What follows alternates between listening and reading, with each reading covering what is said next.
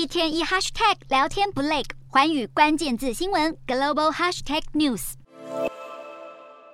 英国首相特拉斯上任短短六周，两度在税务政策上大转弯，民调直直下滑，更有数名保守党议员公开呼吁要他下台。不过，特拉斯真的被逼宫下台的话，谁将登上首相大位呢？前任财长苏纳克是各家媒体公认的大热门。苏纳克在九月的党魁选举中败给特拉斯，从选战时就对特拉斯的减税方案提出批评，也被支持者推崇他有先见之明。但他能否团结党内？还是未知数。而在党魁选举中，和苏纳克一样进入最后三强的前贸易政策国务大臣摩丹特，也被视为保守党的一颗新星。成为下议院保守党领袖的他，虽然经验和其他议员相比稍显不足，但也是被看好的人选之一。上个礼拜，特拉斯开除财政大臣夸腾，换上前外交大臣韩特，而韩特一上任，宣布撤销三周前公布的所有税收政策，等同将特拉斯的政策全部打掉重练。英媒认为，韩特是政府当中最有权势的人，简直就像实职的首相。而现任英国国防大臣华勒斯，如今也成为英国媒体点名的可能接班对象。